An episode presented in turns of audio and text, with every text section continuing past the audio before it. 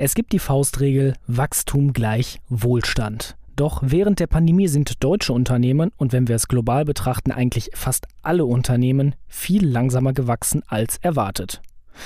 Nach mittlerweile fast drei Jahren Covid-Thematik kommen nun sogar auch noch neue Herausforderungen auf die Unternehmen zu.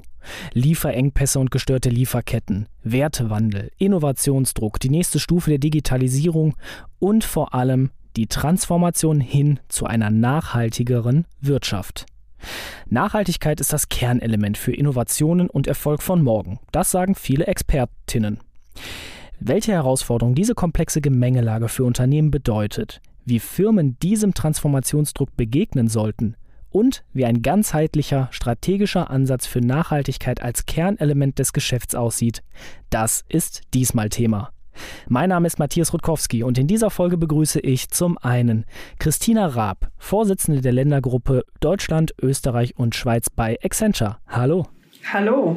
Und zum zweiten in dieser Runde Dr. Joachim Kreuzburg, Vorstandsvorsitzender beim Pharma- und Laborzulieferer Sartorius. Hallo auch an Sie. Ich grüße Sie beide. So klingt Wirtschaft. Zukunftsthemen für Unternehmen der Business Talk der Solutions bei Handelsblatt Media Group. Frau Raab, wenn wir mal ganz ehrlich sind und mal auf das große Ganze schauen, wir sehen aktuell so eine ziemlich komplexe Gemengelage auf allen Märkten und in der Weltwirtschaft. Die Nachwirkungen der letzten Corona-Welle zum Beispiel, unterbrochene Lieferketten, ja, Russlands Angriffskrieg auf die Ukraine auch und vor allem ein Druck zu immer mehr Nachhaltigkeit. Das ist ziemlich schwierig für Unternehmen, sich da jetzt in dieser Gemengelage zurechtzufinden. Ich nenne es jetzt mal multidimensionale Herausforderungen. Wie können Unternehmen jetzt diesen multidimensionalen Herausforderungen begegnen? Das bedeutet für Unternehmen, dass sie ganz viele Dinge gleichzeitig sein müssen. Sie müssen agil und resilient sein. Sie müssen wachsen und nachhaltig sein, effizient und innovativ. Und das sind aus meiner Sicht drei Themen, die sich aber zum Glück gegenseitig positiv verstärken. Das ist zum einen die Notwendigkeit, sich ganz durchgängig als Unternehmen neu aufzustellen, indem man eben neue Technologien, Daten und, und auch deren Anwendung von Daten, also Analytik, wirklich auf gesamte Geschäftsabläufe einsetzt. Das nächste Thema ist ganz sicher Nachhaltigkeit und ein Wandel in den Köpfen, nämlich Nachhaltigkeit wirklich als Chance zu begreifen und Produkte und Prozesse nicht später nachzubessern im Sinne von Nachhaltigkeit, sondern wirklich von Anfang an an die Nachhaltigkeit und deren Prinzipien zu denken und sozusagen Sustainability by Design zu machen. Und last but not least geht es auch immer mehr um das Thema Talent wie kann ich die richtigen Mitarbeiter finden. Heute sehen wir wirklich auf breiter Front in den unterschiedlichsten Bereichen Mangeln an Talent. Und da sollten Unternehmen noch stärker in Aus- und Weiterbildung investieren, als auch Veränderung von Kultur, Eigenverantwortung von Mitarbeitern und letztendlich auch noch eine stärkere Verknüpfung von Mensch und Technologie. Jetzt fiel gerade auch schon das Stichwort Sustainability by Design oder wenn man es übersetzen möchte, Nachhaltigkeit by Design in einem Denglisch. Was verstehen Sie konkret darunter? Das bedeutet, dass wir Produkte designen und Services designen von Anfang an mit dem Thema Nachhaltigkeit im Kopf. Also von Anfang an die Materialien, aber auch die Wiederverwertbarkeit von Materialien. Wie kann ich Produkte zusammensetzen und auch wieder am Ende in ihre Bestandteile zerlegen? Was sind der gesamte Impact einer Produktion und einer Nutzung eines Produkts? Letztendlich zum Beispiel auf den CO2-Abdruck. Also all das von Anfang an zu berücksichtigen, auch offensiv dazu zu kommunizieren und sich ganz klar auch über das Thema Nachhaltigkeit zu positionieren. Herr Kreuzburg, wir haben jetzt aufgedröselt, was Nachhaltigkeit bei Design heißt. Also sozusagen, wenn man es runterbrechen möchte, von Anfang an Nachhaltigkeit in alle Produktentwicklungsstufen und Geschäftsstrategien mit einzubeziehen. Was heißt das bei Ihnen zum Beispiel konkret bei Sartorius? Also Nachhaltigkeit ist für uns tatsächlich ein wichtiges Thema. Es ist sogar seit vielen Jahren einer unserer drei Unternehmenswerte. Als wir den damals definiert haben, haben wir eigentlich dann auch so beschrieben, was wir damit meinen, im, nämlich in den Sinne von langfristig Werte schaffen. Und damit ist schon angedeutet, dass wir mit Nachhaltigkeit nicht nur in Anführungsstrichen das meinen, was ähm, oftmals im Zentrum steht in den aktuellen Debatten, aus guten Gründen auch, nämlich die umweltbezogenen Nachhaltigkeitsaspekte, sondern wenn man sich anguckt, was die UN ja auch äh, definiert hat in ihren 17 Nachhaltigkeitszielen, dann sieht man, wie breit das ist. Und das bedeutet, dass für uns tatsächlich Nachhaltigkeit in dem Sinne im Zentrum unserer Geschäftsaktivität stehen, weil wir das dritte UN-Ziel unmittelbar adressieren, wo es um bestmögliche Gesundheit für möglichst viele Menschen weltweit geht. Wir konzentrieren uns darauf, Technologien für die Entwicklung und Produktion von neuen Medikamenten unseren Kunden bereitzustellen, Technologien, mit denen Medikamente schneller und kostengünstiger entwickelt und hergestellt werden können, sodass möglichst viele Menschen von solchen Therapien profitieren können. So, aber richtig ist natürlich auch, dass wir uns trotzdem noch Gedanken machen, wie kann denn dabei bei diesem Ausüben unseres Geschäftszwecks auch unser Fußabdruck möglichst günstig sein. Und da ist es tatsächlich so, wie Frau Raab sagt, natürlich schauen wir, wie können wir unseren CO2-Fußabdruck äh, reduzieren, wie können wir Materialzirkularität möglichst befördern. Und da gilt genau das, was schon gesagt wurde. Das muss man dann von Anfang an bedenken, möglichst geschlossene Ketten hinbekommen. Man muss seine Lieferanten mit einbeziehen, man muss auch an die Nutzungsphasen denken. Und darauf äh, fokussieren wir uns in der Tat mit ähm, durchaus einigen Ressourcen. Also ich höre raus, das, was viele Unternehmen bisher unter Nachhaltigkeit verstehen, Kompensation von CO2-Emissionen, da denken Sie bei Sartorius sogar noch ein Stück weiter und betrachten das alles ganzheitlich. Ja, das ist in der Tat sehr gut zusammengefasst. Wir sehen Nachhaltigkeitsthemen eben nicht nur als Kompensation oder Reparatur dessen oder für das, was wir in unserem Hauptgeschäftszweck tun, weil eben in unserem Hauptgeschäftszweck bereits ein wichtiges Nachhaltigkeitsziel adressiert wird. Das wäre sonst in der Tat zu kurz gesprungen. Ähm, aber eben richtig ist auch, dass wir trotzdem schauen, wie können wir gleichzeitig ähm, die umweltbezogenen Auswirkungen, aber auch andere Auswirkungen möglichst so mitdenken, dass wir sie bestmöglich adressieren. Frau Raab, jetzt haben wir darüber gesprochen, dass Nachhaltigkeit sozusagen Kernelement von ganzheitlichen Strategien sein soll, dass Nachhaltigkeit bei Design ein Weg dahin ist. Aber was brauchen Unternehmen denn jetzt als erstes, um sich diesen vielfältigen Herausforderungen wie dem Nachhaltigkeitsdruck, der Digitalisierung, dem Innovationsdruck und auch dem Talent Recruiting jetzt genau stellen zu können? Aus meiner Sicht ist der Ausgangspunkt, sich klar zu werden über den Purpose eines Unternehmens, also der Zweck, den Unternehmenszweck. Denn ich glaube, das ist, wenn wir so auf die letzten Monate und Jahre zurückblicken und Bewegungen wie Fridays for Future, die Gesundheitskrise auch durch Corona oder die aktuelle Kriegssituation in der Ukraine, zeigt sich ganz klar, dass Mitarbeiter, Partner und Kunden immer mehr von Unternehmen verlangen, sich klar zu positionieren und nach außen darzustellen. Wir sehen das heute, dass vor allem auch junge Mitarbeiter ganz klar der Purpose eines Unternehmens ein wichtiger Entscheidungsfaktor ist, für welchen Arbeitgeber sie sich entscheiden. Denn wir drehen uns ja gerade in eine Situation, wo nicht der Bewerber sich beim Unternehmen bewirbt, sondern das Unternehmen beim Bewerber wenn ich mir jetzt mal Ihren Dreiklang anschaue aus der Notwendigkeit, sich ganzheitlich neu aufzustellen, Nachhaltigkeit als Chance zu betrachten und auch noch Talent Sourcing zu betreiben, warum ist dann dieser Purpose, dieser Unternehmenszweck und alles, was damit so einhergeht, in so einer Situation immens wichtig? Hm. Es ist wie ein Kompass, kann man sich das vorstellen. Und all diese verschiedenen Anforderungen, die Entscheidungen, die zu treffen sind, brauche ich als Unternehmen gemeinsam mit den Führungskräften, mit meiner gesamten Belegschaft, aber auch mit meinen Partnern und Kunden eine Ausrichtung, was mir jetzt besonders wichtig ist. Wo setze ich meine Ressourcen ein? Wie setze ich auch Dinge in den Kontext? Wie erkläre ich Dinge? Warum ich mich in eine Richtung entwickle und warum ich bestimmte Prioritäten und Entscheidungen treffe? Das heißt, es gibt Klarheit Konsistenz und auch Kontext. Herr Kreuzburg, jetzt gerade fiel schon diese schöne Metapher, der Purpose ist wie ein Kompass. Wie hat denn jetzt Sartorius seinen Purpose definiert und wie sieht Ihr Kompass aus in dieser Situation, in der wir uns befinden?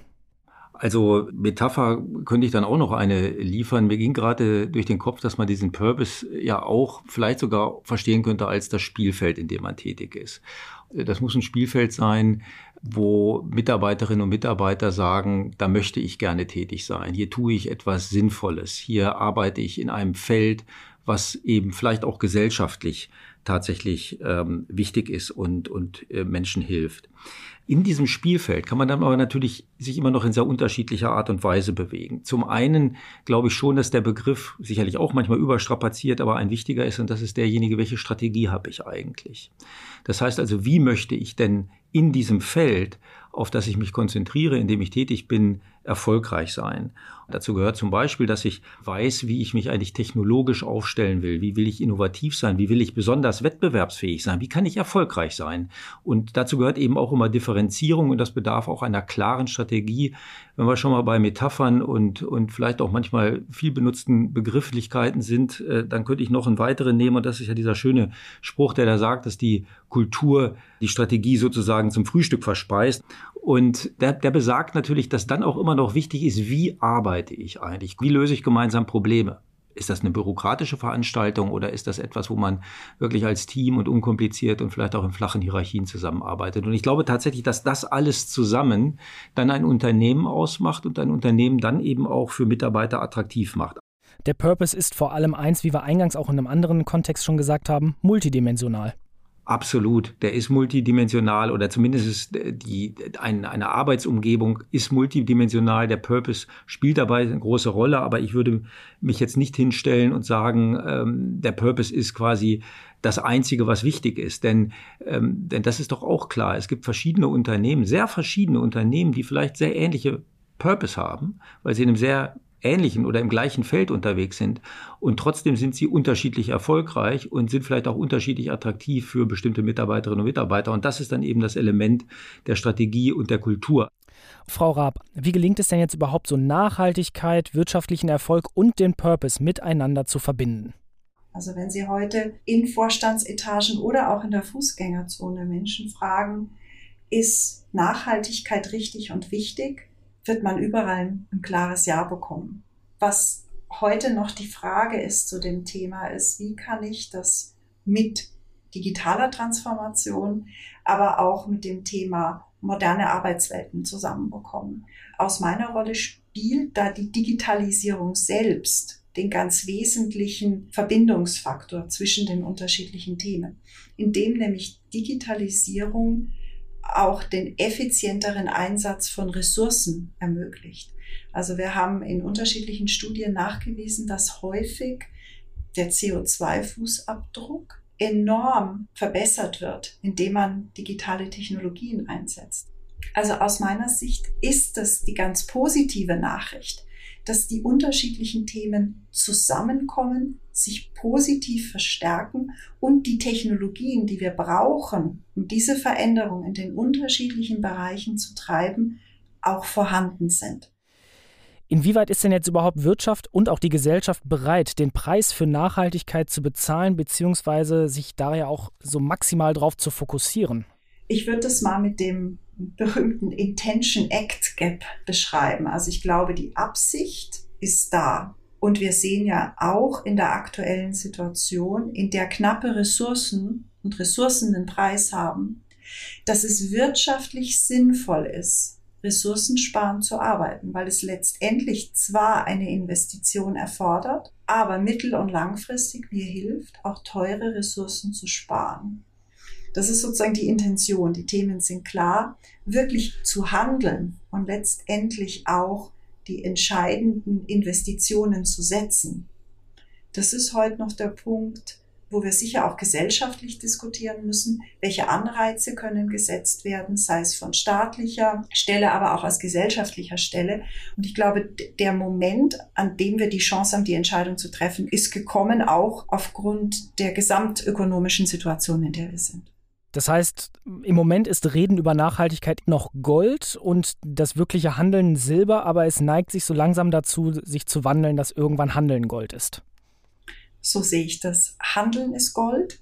Und wir sehen heute schon, dass Unternehmen, die diese Double Transformation, also sowohl Investition in Digitalisierung und Investition in Nachhaltigkeit am Kapitalmarkt und in ihren Wachstumsstrategien signifikant erfolgreicher sind als Unternehmen, die keine so starken Bemühungen in beide Richtungen machen. Herr Kreuzburg, wie sehen Sie das?